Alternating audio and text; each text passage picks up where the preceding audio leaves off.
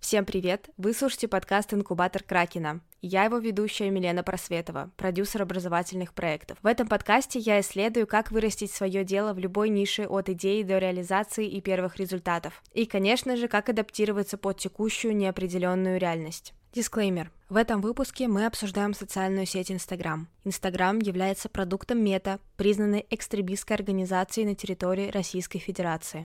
Сегодня у меня в гостях Дима, креатор образовательных проектов и начинающий стартапер. Сейчас Дима создает проект на стыке образования и блокчейн. И с Димой мы обсудим креативные концепции для проектов в совершенно разных нишах. Дима, привет! Всем привет. Расскажи, пожалуйста, кратко, чем ты вообще сейчас занимаешься, потому что для многих, возможно, будет каким-то удивлением, что такое креатор, что такое блокчейн, что такое стартап, возможно. Расскажи как-нибудь лаконично и просто, что ты вообще сейчас делаешь. Если очень по-простому попытаться рассказать, чем я сейчас занимаюсь, то креаторство — это способ придумать некие нестандартные и функциональные идеи для бизнеса, потому что сейчас условно устаревшие модели, которые были востребованы до нынешней ситуации, перестали работать, и нужно постоянно искать новые решения, и это то, что у меня получается лучше всего, потому что я изначально еще до этой ситуации всегда делал не так, как делают другие. Вот, э, я пошел в сферу NFT, и сейчас я занимаюсь продюсированием NFT-проектов, то есть у меня есть люди, с которыми мы делаем э, проекты, именно продаем некие коллекции, у которых есть одна общая объединенная идея. И мы занимаемся выстройкой маркетинговой стратегии для этих проектов и реализацией именно креативной составляющей, то есть того, как это позиционируется, для чего это нужно покупателю, и самой вот этой вот глобальной идеи того, куда это может привести. Про NFT мы подробнее поговорим немножко позже, но расскажи сейчас кратко, что это такое, чтобы, опять же, не пугать слушателей такой сложной аббревиатурой. Ну, если очень по-простому, то NFT — это невзаимозаменяемый токен. Словно берем 100 рублей и берем другую бумажку 100 рублей, они не отличаются между собой, и они взаимозаменяемы. Невзаимозаменяемость объясняется именно тем, что одна картинка абсолютно уникальна и не похожа на другую. Но в NFT может быть не только картинка, там может быть видео, звук, э, аудио, что угодно. И, наверное, в этом главная составляющая, потому что люди получили способ обмениваться цифровым неким искусством, и это, короче, упрощает именно авторские права, потому что если раньше для того, чтобы что-то продать, нужно было иметь крупное имя, и нужно было, ну, прям выставляться в каких-то там студиях э, и все в таком духе, то сейчас это, ну, не настолько востребовано. Ты можешь придумать действительно годную идею и за счет этой идеи выстрелить. Понятно, что маркетинговая составляющая очень важна, но очень часто проекты стреляют именно за своей социальной значимости, и очень часто картины покупают именно из-за того, что художник умудрился изобразить что-то, что в моменте супер актуально, там, например, с политической точки зрения. И это, наверное, очень круто, потому что огромное количество нереализованных людей, которые до этого просто рисовали на свой графический планшет и не могли это никак нигде распространять, сейчас получили возможность абсолютно легально получать огромный доход со своих работ. И это прям невероятно круто для многих.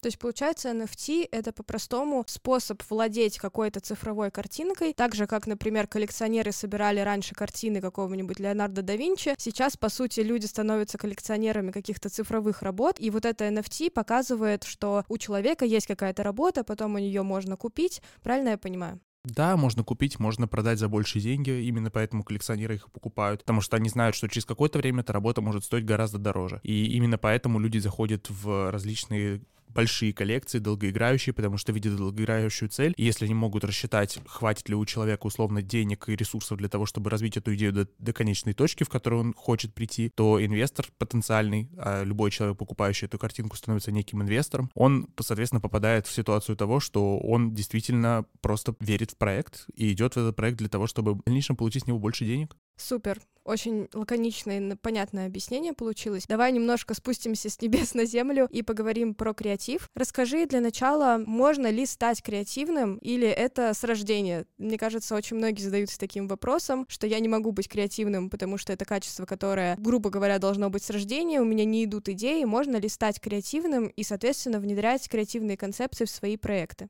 Да. ну, это если очень лаконично. На самом деле, конечно, можно, потому что креатив — это такой же skill, как и другие. Любой skill можно развить. И надо понимать, что креатив базируется на огромном количестве различных принципов и методик. Если этими принципами и методиками пробовать пользоваться, то в таком случае ты можешь действительно развивать себе креативную составляющую. Это включает в себя и ту же насмотренность, например, про которую мы говорим, и умение совмещать несовместимое, потому что когда вы можете условно сюжетную линию построить от одного объекта к другому, при этом не потеряв ее, а объекты абсолютно разные, и вы можете вывести историю так, чтобы она не потеряла сюжетную линию, вы можете совместить вот это несовместимое, и из-за этого получается некая креативная идея. То есть э, у меня была такая ситуация, что мне нужно было от одной абсолютно непонятной мысли довести людей до покупки в нише финансовой грамотности. И у меня человек, который должен был записать материал, его не записал. Мне пришлось в моменте придумать, как выйти от идеи того, что человек играет в шахматы, и дойти, не потеряв сюжетную линию, до того, почему людям нужно покупать личные финансовые планы. И, соответственно, я просто сюжетными связками подвязывал это и, не теряя сюжетной составляющей, продлил эту мысль. Креатив, он именно в этом. То есть ты просто, по сути, совмещаешь какие-то два абсолютно разных объекта, и у тебя получается третий какой-то абсолютно невероятный и новый. Все, что нас окружает, это результат деятельности креатива. Потому что, ну, человек креатив — это опыт. Если мы там немножко отдалимся, то по факту вот берем там человека, который вот получал огонь в самом-самой древности. Он делал это как? Он делал это опытным путем. Он брал вначале там камень об камень, потом ветку об камень, потом ветку об ветку, и ветка об ветку получилось. И по факту креатив именно в этом. Количество попыток и умение правильно их анализировать. Если ты правильно можешь проанализировать различные вещи и вместе их совместить, вот эти несовместимые, ты можешь получить некое новое. И вот в этом, наверное, и заключается результат работы креатива. Поэтому действительно это можно прокачать, и есть огромное количество методик, которые это доказывают и показывают, что все возможно по сути как найти вот эти две вещи, которые нужно совместить, как создать креативную концепцию по шагам и как найти вот эти вещи, которые нужно совмещать про ту технологию, о которой ты говоришь. Какой-то вот такой вот прям выверенной технологии, наверное, нет. Обычно, если мы говорим про какой-то, например, образовательный продукт, то чаще всего он находится на стыке навыка и хобби. То есть, условно, у нас есть вещь, которую мы делаем невероятно круто, мы умеем это делать лучше, чем любой другой человек, по нашему собственному мнению. И есть какая-то вещь, которую вот, ну, мы прям всей душой любим. Я очень хорошо хорошо понимаю какие-то креативные концепции, при этом я обожаю там аниме, например. И я понимаю, что я из аниме черпаю для себя огромное количество креативных составляющих для каких-то идей. Просто из фраз, из идей, из концепций, которые уже внедрены. Я их переворачиваю и использую в своих проектах уже под образование. Хотя изначально это не было какой-то образовательной структурой. Именно, наверное, в этом, ну, то есть подмечать больше просто. То есть креатив — это в первую очередь про то, что ты смотришь вокруг и видишь больше, чем есть на самом деле. И каждый предмет ты можешь его проассоциировать с чем-то большим, добавить ему большую какую-то сюжетную составляющую и так далее далее. И дети, играющие в снежки, могут стать основой там какой-то методологической концепции для твоего курса, а не просто детьми, играющими в снежки. А как вообще научиться видеть в обычных вещах что-то необычное или, возможно, то, что можно взять для своих проектов? Как включить вот это видение креатора на мир и научиться брать креатив из обычных вещей? Наверное, просто больше наблюдать. Ну, то есть мы живем в таком мире, что мы постоянно куда-то бежим и спешим. Если мы остановимся и приглядимся и посмотрим на мир чуть дольше, чем есть на самом деле, деле мы сможем увидеть, насколько больше он может дать. И условно, когда вы проходите и не замечаете самые обычные вещи, если вы посмотрите на них немножко под другим углом, а посмотреть немножко под другим углом, это просто остановиться и понаблюдать. Когда вы наблюдаете, вы гораздо больше и глубже понимаете суть вещей. Когда вы смотрите сериал, если вы смотрите его глубоко и вы смотрите его достаточно, ну, типа, прям вместе одной единой линии, то у вас гораздо лучше складывается концепция. Здесь также. Если вы просто пробегаете мимо определенных объектов, вы, естественно, не понимаете особо их суть. Когда вы останавливаетесь и наблюдаете за ними, вы больше начинаете понимать. Попробуйте совместить просто какие-то два абсолютно разных явления, там падение листьев и свою жизнь. И когда вы сможете соединить две какие-то вот эти вот разные вещи с одной стороны, но с другой стороны объединенные какой-то общей идеей и общим принципом, вы поймете, что на самом деле все работает вот так. По факту все в нашем мире держится на сюжетных связках. Вы можете взять любую точку, в которой вы находитесь сейчас, и домотать ее, не потеряв сюжетную линию до своего рождения. И это действительно так работает, потому что все между собой взаимосвязано. Если вы пришли в эту точку, начиная от точки своего рождения, они не находятся в разных местах, они абсолютно напрямую на одной лежат. Именно, наверное, в этом главная вся фишка все по факту взаимосвязано. Если вы научитесь видеть эти взаимосвязи, вы научитесь цеплять из этого гораздо больше, чем есть на самом деле. То есть, по сути, это такое интересное упражнение, взять две вещи каких-то и попытаться их соединить, таким образом начинать прокачивать креативное мышление. Скажи, пожалуйста, а что делать в такой ситуации, когда ты понимаешь, что тебе нужно придумать какие-то идеи для своего проекта, например, для мероприятия, для, может быть, магазина, для открытия, но у тебя просто нет идей. То есть ты просто понимаешь, что у тебя такое состояние, что ты ничего не можешь придумать. И ты думаешь, господи, да я вообще не креативный, вообще у меня не идут идеи, не то что-то. Что делать в такой ситуации? Ой, у меня недавно была такая ситуация, когда я в моменте очень много использовал свой вот этот креативный мозг подряд, причем типа на протяжении недели. И потом мне нужно было в моменте придумать какую-то креативную концепцию, и у меня мозг просто очистился. И я понял, что на самом деле, во-первых, придумывание этих креативных концепций, если раньше я думал, что это какой-то простой процесс, и он у меня дается на автоматизме, то на самом деле нет. Это огромное количество энергии затрачиваемой. Поэтому если вы условно понимаете, что у вас сейчас нет вот, вот этой возможности, я бы посоветовал просто уйти в движение, потому что в движении всегда очень много чего становится понятно. То есть я, например, очень люблю кататься в метро по МЦК в Москве, потому что там, там тепло, там звукоизоляция и розетки.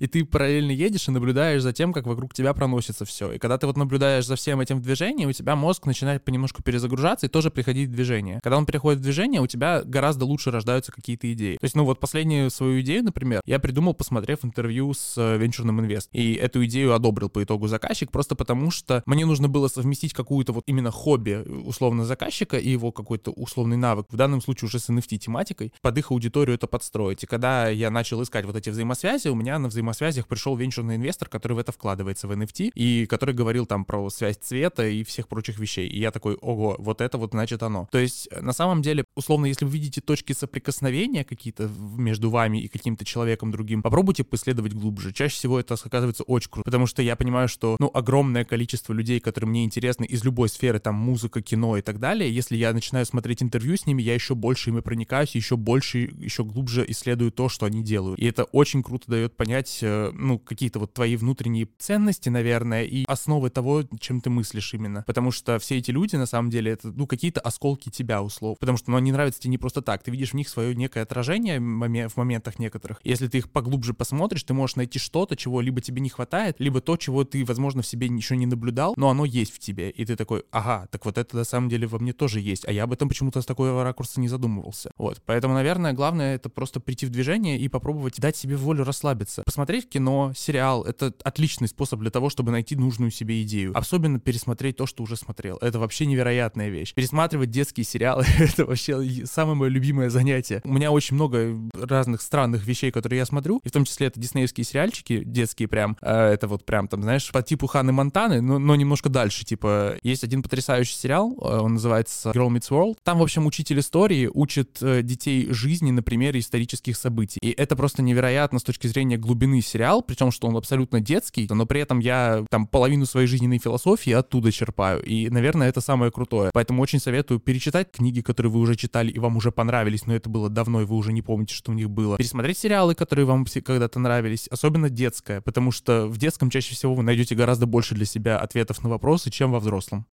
Ты много рассказал про книги, фильмы, сериалы, а где вообще искать то, что можно изучать для развития насмотренности, для развития широкого кругозора? Потому что некоторые думают о том, что а где вообще искать то, что можно изучать? Я не знаю, там какие-то сайты, возможно, сервисы, или, может быть, у тебя есть какие-то методики, как искать то, что может расширить наш кругозор?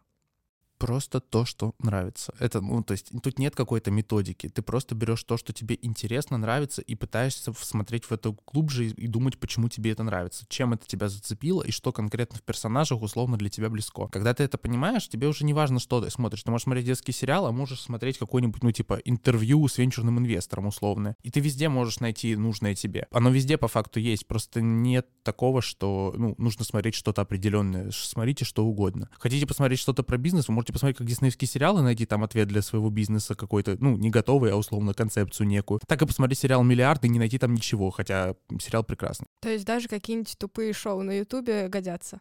Да вообще прекрасно. Я знаю людей, которые придумывают огромное количество концепций, исходя из смешариков. Это вообще великолепная вещь. И люди, которые пересматривают смешариков во взрослом возрасте, говорят, что это самое мудрое, что они смотрели вообще в жизни. Поэтому, естественно, можно смотреть что угодно. Отлично. Скажи, пожалуйста, нужен ли креатив в начале пути, если я начинающий предприниматель, который только-только с нуля создаю свой бизнес? Нужно ли мне задумываться вообще о каких-то креативных идеях, если у меня уже есть идея бизнеса, есть какая-то примерная бизнес-модель? Нужно ли мне задумываться конкретно о каких-то креативных концепциях, или это уже такая второстепенная задача, когда уже есть бюджет, есть команда, и можно задуматься уже о какой-то концепции? Ну, начнем с того, что для меня креатив самый ценный, это креатив, который придуман бесплатно. Объясню, в чем суть. Когда ты находишься, и твой мозг ограничивается рамками бюджета очень сильными, ты начинаешь гораздо лучше цепляться за какие-то более дешевые, но при этом более крутые идеи. Потому что дорого можно создать вообще все, что угодно. Но когда ты в, пытаешься уложить в рамки там, там двух тысяч условно какую-то крутую идею, это гораздо круче обычно получается, потому что твой мозг в условиях ограничений гораздо лучше начинает функционировать. По поводу того, нужен ли креатив в начале пути, ну, я лично считаю, что что он вообще необходим, потому что если мы берем там, нынешний рынок, если мы говорим там про какой-нибудь условный инфобизнес, э, то там все действуют по одному и тому же шаблону. Из-за этого мы имеем огромное количество абсолютно одинаковых людей, никак между собой не отличающихся. И креатив — это то, что помогает дать тебе некую отстройку от рынка. А отстройка от рынка, она всегда важна, потому что, ну, тебя просто замечают больше. Когда ты делаешь какой-то проект, гораздо больше людей смотрят на это и думают, ого, как интересно, я об этом запомню. А расскажи вообще, зачем нужен креатив в проектах, какой он дает профит, чтобы наши слушатели понимали, что даже в начале пути это нужно делать, это важно делать, и это дает очень много результата. Так, ну, по поводу того, зачем он нужен, наверное, самое главное, ну, во-первых, это выделяться на рынке, а выделение по факту дает гораздо большее количество и людей, и денег. Ну, то есть, если мы говорим конкретно с бизнес-подхода, то здесь модель очень простая. Типа, люди готовы платить больше за какие-то нестандартные идеи, потому что если они еще и результативные, тогда это вообще великолепно, потому что сама по себе идея, она особо ничего не стоит. Вот если ты можешь правильно и функционально ее упаковать под конкретный бизнес или конкретного человека, вот тогда она обретает очень крутую суть и очень большую ценность. Важно понимать, что идеи — это не какая-то история про то, что, типа, ты можешь придумать идею, она может быть плохой. Это нормальная история. То есть она может не сработать. Идея — это такая же гипотеза. Если гипотеза не срабатывает, ты, ну, типа, не уходишь в выгорание тотальнейшее, а просто придумываешь другую идею. Креатив, в первую очередь, это про деньги. Тут не надо быть каким-то, ну, гуманистом условно. Понятное дело, что человек, который придумывает идею, у него, ему важна денежная составляющая, ему важно, чтобы за эту идею заплатили. Хотя, ну, то есть у меня очень долгое время было такое, что я вообще денег не брал и бесплатно генерил эти идеи, но не советую, честно. Потому что в итоге приходишь к тому, что, ну, у тебя вся аудитория твоя знает, что ты бесплатно раздаешь эти идеи, там бесплатно разборы делаешь и так далее в каких-нибудь там телеграм-канале условно, а потом ты попадаешь в ситуацию того, что, типа, а никто не хочет покупать, потому что уже передал этой пользы в огромном количестве, все такие, а ну и пофиг вообще, типа, зачем мне это? То есть лучше платить специалистам за придумывание идеи, работать с креаторами, предпринимателем и смотреть именно в эту сторону. Сто процентов это вообще великолепная связка, когда системный человек, который может в бизнес-подход привлечь креативного человека, который при- поможет этот бизнес-подход сделать гораздо более эм, необычным, наверное, то есть и больше под человека. То есть, наверное, для меня креаторство еще выражается в том, что человек не просто идею придумывает функциональную, но он еще придумывает идею, которая отражает создателя этого проекта. И если это вот так работает в этой связке, то это вообще великолепно, потому что тогда проект обретает гораздо большую смысловую значимость и, скорее всего, результативность большую, потому что человек с более горящими глазами будет вести проект такой.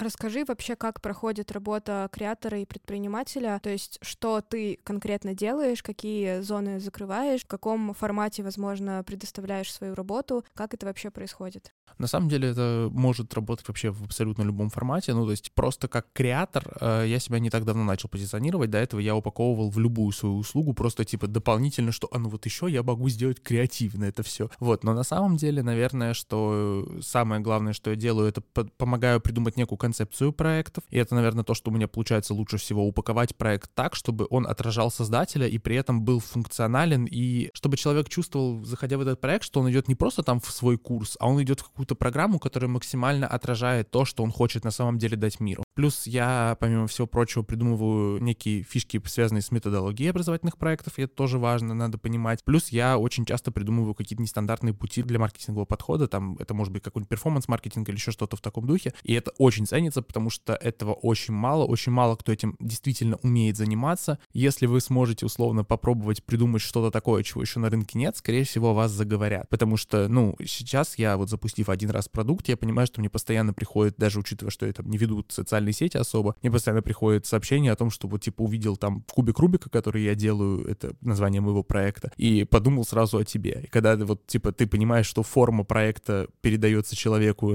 и корится на ней, ты такой, значит, это был отличный маркетинговый ход, прям вообще великолепный. Придумать креативную идею — это одно, а вот продать и продвигать ее — это другое. Поэтому давай поговорим про именно вирусный маркетинг. Как я понимаю, что это тоже часть креатива, по сути.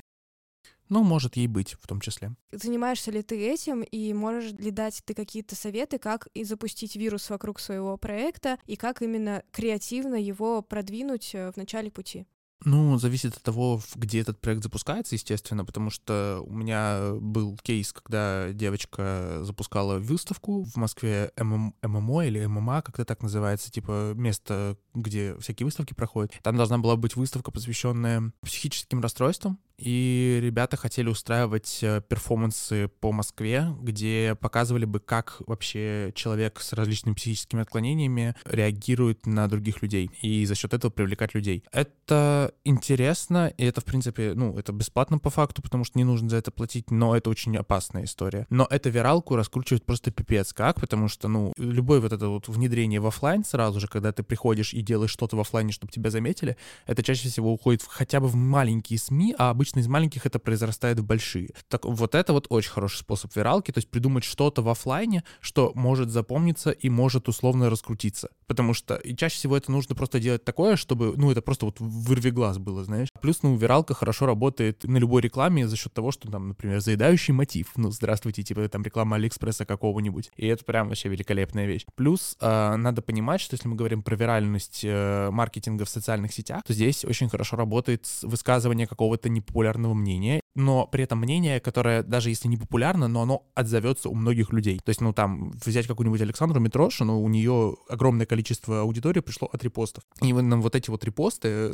это просто мысли ее. То есть людям важно читать мысли друг друга. И в Телеграме, например, это один из главных способов продвижения сейчас, если мы не берем там рекламные интеграции и так далее, когда просто там твои подкасты, твои мысли, какие-то картинки, да что угодно, типа перерепастиваются в другие каналы. Люди заходят и подписываются, потому что им интересно. То есть виралка — это вот, наверное, про это. Совместить в себе подход того, что ты попадаешь в какую-то некую ценность человека или в его мнение, которое он боялся озвучить, а ты его озвучил, и при этом закрепляешься за этим. То есть вот, ну, для меня это, наверное, вот в этом выражается. В том, чтобы просто сделать что-то, либо что-то нестандартное с точки зрения мыслей, либо что-то нестандартное с точки зрения действий. Работает ли это на коммерческих аккаунтах, если мы говорим про, например, создание бренда одежды или, к примеру, я не знаю, агентства какого-то? Работает ли это или только влияет на продвижение, если это делает основатель? На самом деле еще лучше работать, если это делает бренд, потому что если бренд условно устраивает какую-нибудь экологическую историю с, ну там, иммерсивной постановкой или просто вот какой-то такой штукой, это еще больше привлекает внимание, особенно привлекает внимание тех целевых групп, на которые направлен бренд. Если, типа, вы подстраиваете свой перформанс или там какой-то вирал, виральный контент, который вы делаете под того потребителя, которого вы хотите получить, то, скорее всего, это лучше даже сработает, потому что перформанс-маркетинг для магазинов, например, сейчас очень хорошо работает, особенно для онлайн-магазинов, потому что магазинов много, а выделяться как-то надо. Вряд ли, если вы там просто экологичный бренд, к вам придут, потому что экологичных брендов много, ну, как таковых. А вот если вы делаете что-то такое, чего другие бренды еще не делали, вот это уже вас выделяет. И отличным способом для этого может стать либо высказывание некого мнения какого-то своего и создание чего-то необычного, либо вход в какую-то необычную сферу и продвижение через вообще какие-то странные штуки. Там это может быть перформанс-маркетинг или запуск вообще NFT-коллекции какой-нибудь. И это все будет работать отлично.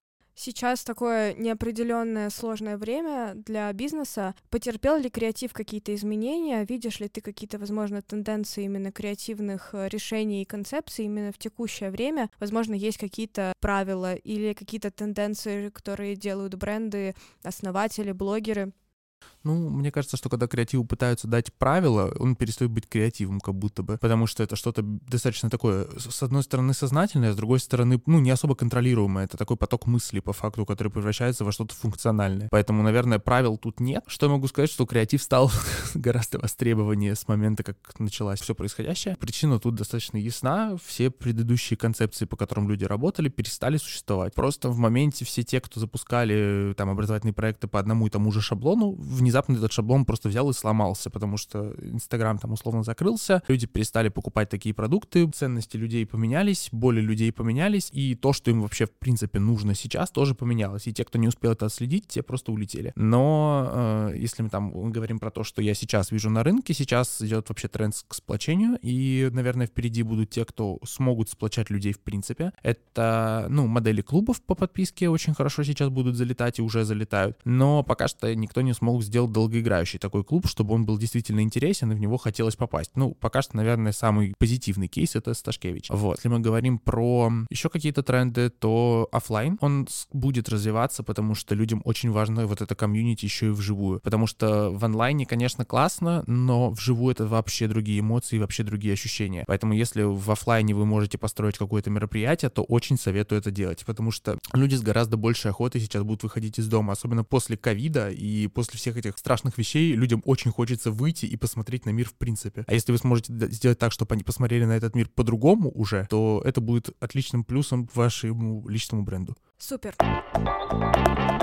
Давай перейдем к теме NFT, о котором мы уже немножко поговорили в начале подкаста. Начнем с самого простого. Ты уже рассказал, что такое NFT. Расскажи поподробнее, почему, как тебе кажется, сейчас на таком хайпе, на такой волне об этом достаточно много начинают говорить, уже начинают э, люди разбираться в этой сфере, хотя раньше казалось, что это вообще непонятное, но очень многих туда тянет. Почему, как тебе кажется, это происходит? Главное здесь э, просто обсудить какие-то витки, которые есть. А вот сейчас мы все еще находимся в эре Web 2.0. Это по факту эра, в которой мы пользуемся социальными сетями, можем общаться на расстоянии, но у нас нет глубинного погружения в это. То есть, да, мы действительно можем пользоваться соцсетями, но мы не являемся частью этих социальных сетей. А сейчас э, мир постепенно переходит в новую эру, Web 3.0. И вот Web 3.0 — это создание абсолютно другой модели восприятия типа общения и так далее, когда полностью общение возможно с помощью цифровых аватаров, все твои условно жизненные необходимые процессы, кроме еды и сна, можно перенести в онлайн, в том числе и работать в онлайне полностью, не выходя там из дома и не выходя там на созвоны с людьми в Zoom, грубо говоря, а именно просто работать в отдельной экосистеме. И вся эта история с NFT и всем прочим начала развиваться, в принципе, как мне кажется, только для того, чтобы мы перешли вот в эту историю с метавселенной. Объясни, что такое метавселенная. Сразу тебя остановлю, потому что да. очень многие тоже не понимают, что такое вообще метавселенная. Смотрите, э, если очень по-простому, метавселенная — это некий мир, в котором вы можете купить свой участок земли, на этом участке земли построить свой дом и жить в этом доме. В чем особенность, наверное, этой модели, что метавселенных пытаются придумать новую цифровую экономику, единую для всех. И это абсолютно уникально, потому что, ну, сейчас в каждой стране своя экономическая политика, а здесь идет речь о том, что люди со всего мира могут жить в рамках одной цифровой экономики, покупать одни и те же вещи в магазинах внутри этой метавселенной, заказывать их на дом, типа их будут привозить. Внутри этой метавселенной появится огромное количество рабочих каких-то мест, тоже внутри этой метавселенной, и все вот к этому, по идее, идет. И сейчас, ну, как бы, главные вопросы — это то, дойдет ли до этого быстро, и как быстро люди туда переместятся, потому что, ну, в социальных сетях сейчас люди сидят очень много. И вопрос, насколько мы не перейдем в модели вот из первому игроку приготовиться, когда люди просто живут вот в этой внутри вселенной, не хотелось бы, но, в принципе, возможно.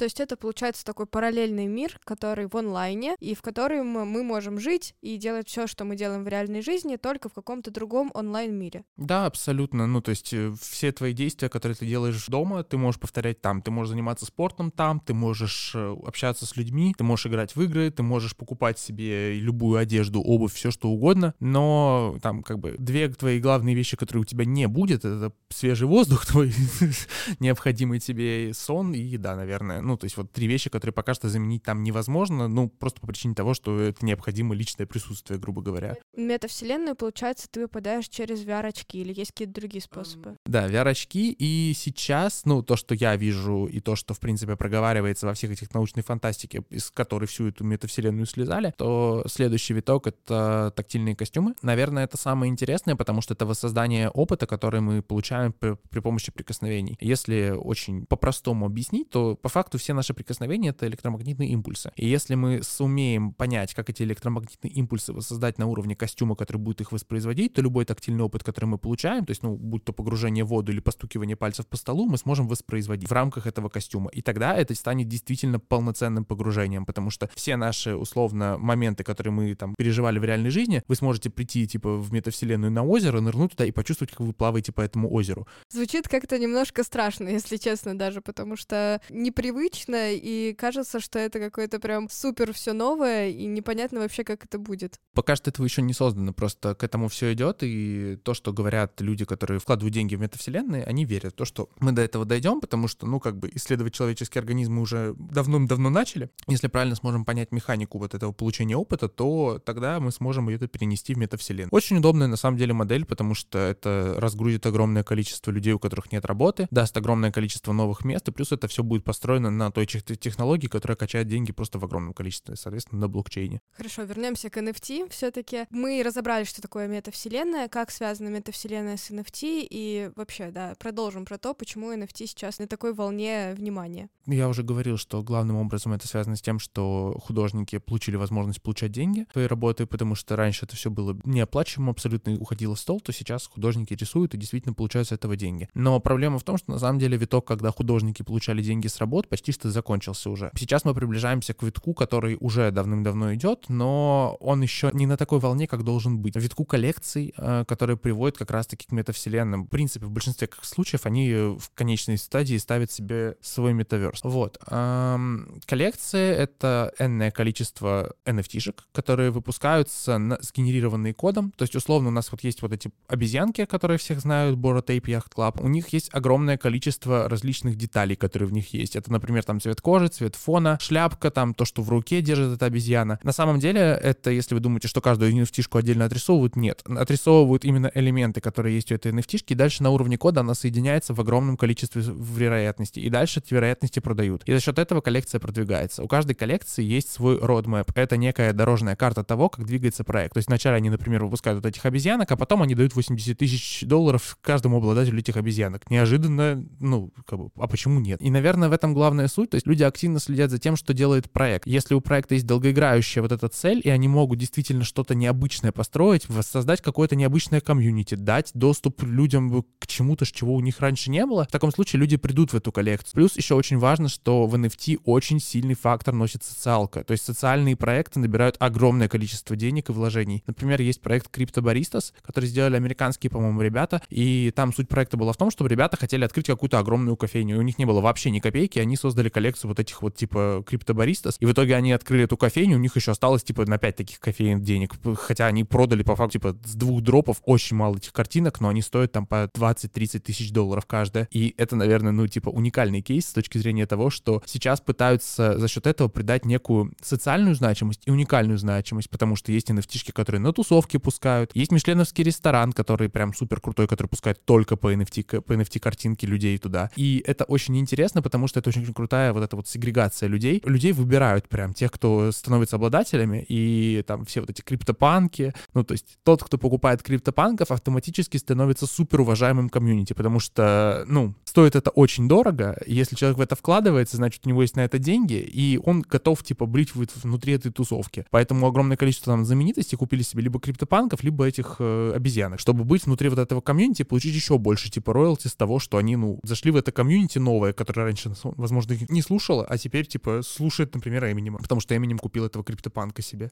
То есть, по сути, сейчас NFT э, — это не просто покупка какой-то картинки, которой ты владеешь. За этой картинкой на самом деле есть большая ценность в сообществе, попадание какие-то там, да, даже рестораны, ты сказал, там, может, концерты. То есть, по сути, сейчас это не просто картинка, и стоит это так дорого, потому что, опять же, это не просто картинка. Да, это не просто картинка. Главная причина не в том, что это картинка. Главная причина в том, что у этой картинки есть долгоиграющая цель. Чаще всего просто люди вкладываются, когда понимают, что проект, например, способен действительно воссоздать какую-то прикольную историю, сделать там, например, книгу какую-нибудь, которую он каждому подарит, создать свой метаверс, э, сделать каких-нибудь 3D-анимационных персонажей, что угодно, типа. Есть, по-моему, проект, если я правильно помню, но я могу быть не уверен, который делает свое аниме, например. То есть они выпускали вначале картинки, а потом эти картинки стали персонажами аниме, и теперь они делают из этого полноценное аниме. И это очень крутой, крутой кейс именно с точки зрения того, что проект вначале был просто картиночным, а потом он начинает, типа, публиковаться условно на телевидении. И это очень прикольно. Если они до этого действительно смогут дойти, то это будет вообще великолепно. В чем вообще профит того, что проект будет развиваться? То есть я, например, купила картинку и думаю, окей, у нее есть действительно какой-то потенциал для развития. В чем мне профит? Э, в том, что у нее есть потенциал чем для тебя профит? Первое, ты можешь потом перепродать эту картинку дороже. То есть, если условно на проекте, например, был sold out, то есть, когда вот все картинки купили, и потом у тебя появляется желание продать эти картинки, а ажиотаж на эти картинки все еще есть, ты просто выставляешь их на вторичном рынке, на каком-нибудь OpenSea или Rarible, э, ну, на аукцион, грубо говоря, ставишь начальную цену вот такую-то, и если человек там при пришествии 10 суток, типа, готов заплатить тебе за это в 10 раз больше, это абсолютно нормальная ситуация. Такое не со всеми проектами действительно происходит, но очень часто. То есть, если ты действительно можешь проанализировать и посмотреть, что проект задумал, насколько он вообще, типа, выглядит так, что он способен этому удовлетворять, и не заскамится ли он там после первого дропа, то в таком случае, ну, у тебя есть возможность, типа, получить с этого гораздо больше денег. И поэтому все люди туда и заходят. То есть, ну, как бы первостепенно не искусство, первостепенно не комьюнити, первостепенно деньги, ребят. все, все еще остаются таким же поинтом главным для них. То есть основной заработок, он, по сути, на перепродаже вот этих вот картинок. На перепродаже это для тех, кто покупает их, а для тех, кто создает коллекции, на просто на том, чтобы на запусках этих коллекций, потому что, ну, огромное количество коллекций, которые стоят очень дорого. Ну, то есть прям действительно каких-то невероятных денег. То есть вот Азуки, например, это, по-моему, второй или третий сейчас проект. В принципе, у них вот последняя работа продалась за 512 тысяч долларов. Офигеть. Э, я думаю, что многие, кто сейчас это слушает, вдохновились э, заниматься NFT. Расскажи, пожалуйста, можно ли простому смертному просто с нуля создать свою NFT-коллекцию и получить сотни тысяч долларов с нуля сложнее, наверное.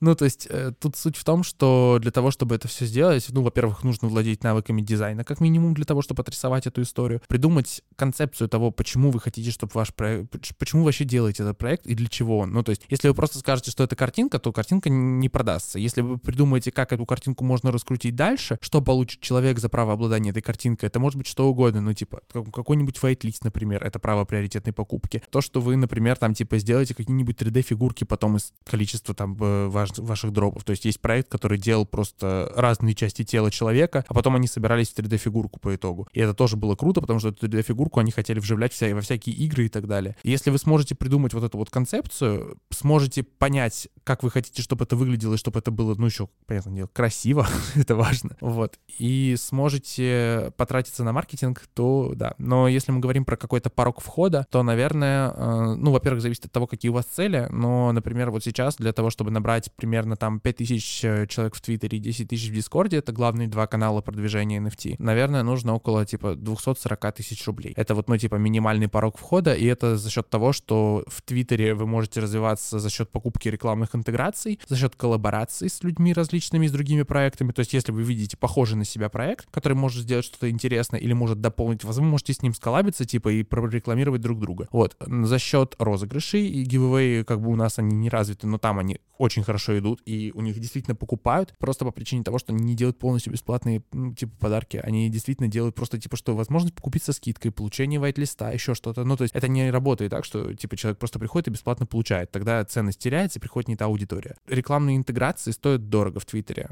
достаточно дорого. То есть есть бартер, но он гораздо меньше развит и гораздо сложнее найти людей, которые действительно готовы будут прорекламировать. Только если у вас, ну, прям, типа, какой-то супер невероятный проект, который, типа, человек видит такой, блин, вот мне так нравится идея, я так готов ее поддержать, именно поэтому социальные проекты так залетают, потому что их готовы поддержать за счет того, что у них есть вот такая вот социальная идея для народа, условно. Наверное, ну, то есть э, рекламная интеграция стоит от, ну, типа, от 100 долларов, конечно, вряд ли вы найдете, но стоить они могут и до 10, и до 20 тысяч долларов спокойно. То есть здесь нужно искать рекламные площадки, также анализировать целевую аудиторию и так далее. То есть, получается, нужны деньги только на продвижение, на создание самой коллекции. Если я умею создавать картинки, там, дизайнить или рисовать, мне не нужно вложения никакие. В принципе, если мы берем какую-то команду, которая, в принципе, необходима для каждого NFT-запуска, то вам нужен технический специалист Дискорда, который на коде сделает вам Дискорд. Это достаточно недорого стоит. Ну, недорого, типа 150-200 долларов примерно. А зачем нужен э, код на Дискорде? Потому что Дискорд, э, если мы видим его в виде кода, то это реально как Notion, в котором еще можно общаться, потому что это огромная система, в которой есть ранжирование, в которой есть и геймификация какая-то, и ты действительно там, типа, уровни повышаются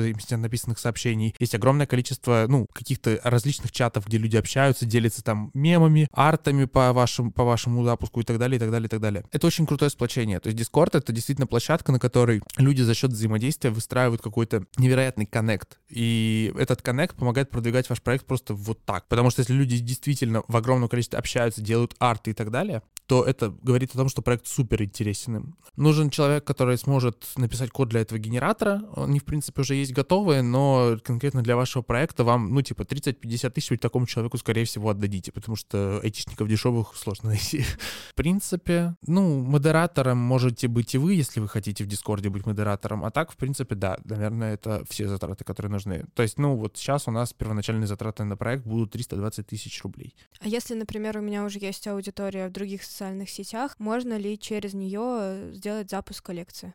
Если ты говоришь конкретно про Инстаграм или Телеграм, э, в Инстаграме скорее нет, чем да, потому что очень сложно объяснять механику. А в Телеграме сейчас пытаются легализовать э, токен именно самого Телеграма, этот тон. И если это получится, тогда в Телеграме получится, появится новый способ оплаты, когда ты можешь оплачивать внутренние криптовалюты, которые есть на базе Телеграма. Поэтому сейчас делаются в России огромное количество проектов на вот именно тоне. В том числе Ян Сташкевич, который делает метавселенную на тоне.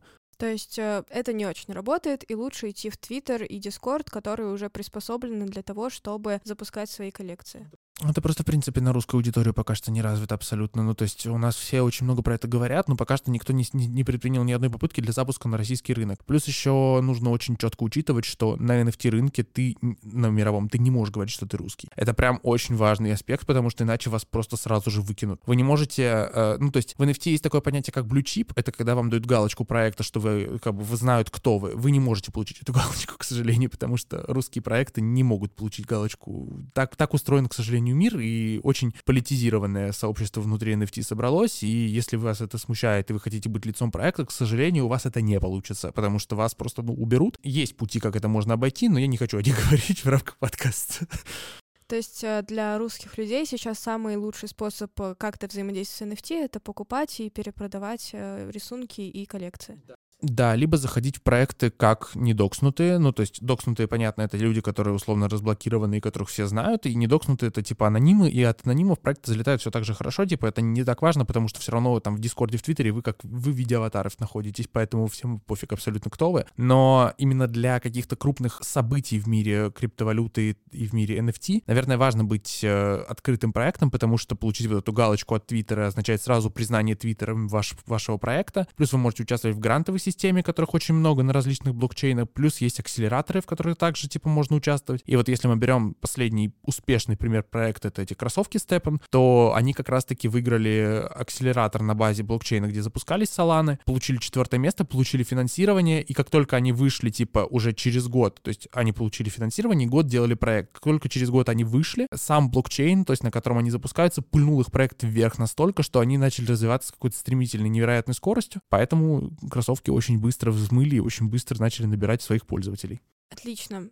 Наш подкаст уже подходит к концу, и в конце я хотела задать тебе такой вопрос, который задаю всем э, своим гостям. Топ-3 лаконичных совета тем, кто хочет развивать проект либо в NFT, либо кто хочет создать какую-то креативную концепцию, потому что мы сегодня затронули две темы, креатив и NFT, и тут уже как ты хочешь, какие-то советы и по креативу, и по NFT, потому что, в принципе, NFT с креативом, мне кажется, очень связаны. Топ-3 совета. Первый совет — смотрите глубже во все, что вы видите. Правда, это очень важно. Я понимаю, понимаю, что это, наверное, самое важное, что чему стоит научиться, просто видеть в вещах гораздо больше, чем есть на самом деле. Посмотрите на них под другим углом, по поищите какие-то скрытые взаимосвязи, и тогда будет круто. Второй совет, который хочется сказать людям в NFT, не забывайте про маркетинговую составляющую, пожалуйста, потому что, правда, это очень необходимое знание для того, чтобы туда заходить. Просто художники с просто картинками там уже не работают. Туда действительно нужно ос- изучать основы маркетинга в Твиттере, основы вирального контента и так далее, потому что без этого вы никуда не попадете работе. И, наверное, очень важный совет — не бойтесь даже самых каких-то безумных идей. На самом деле, самые безумные идеи — это самые крутые, самые невероятные, самые прекрасные идеи, которые вы можете выдать, потому что потом вы будете вспоминать о том, что эта идея принесла вам какое-то либо огромное количество денег, либо узнаваемость, либо еще что-то в таком духе. Любая идея стоит очень много, если вы сами в нее верите. Наверное, вот на этом хочется закончить. Спасибо огромное, Дима, за подкаст. Я аж сама вдохновилась сделать какие-то интересные идеи для проектов и смотреть шире на мир, не только там запуски, не только какие-то просто рекламные интеграции, а думать шире.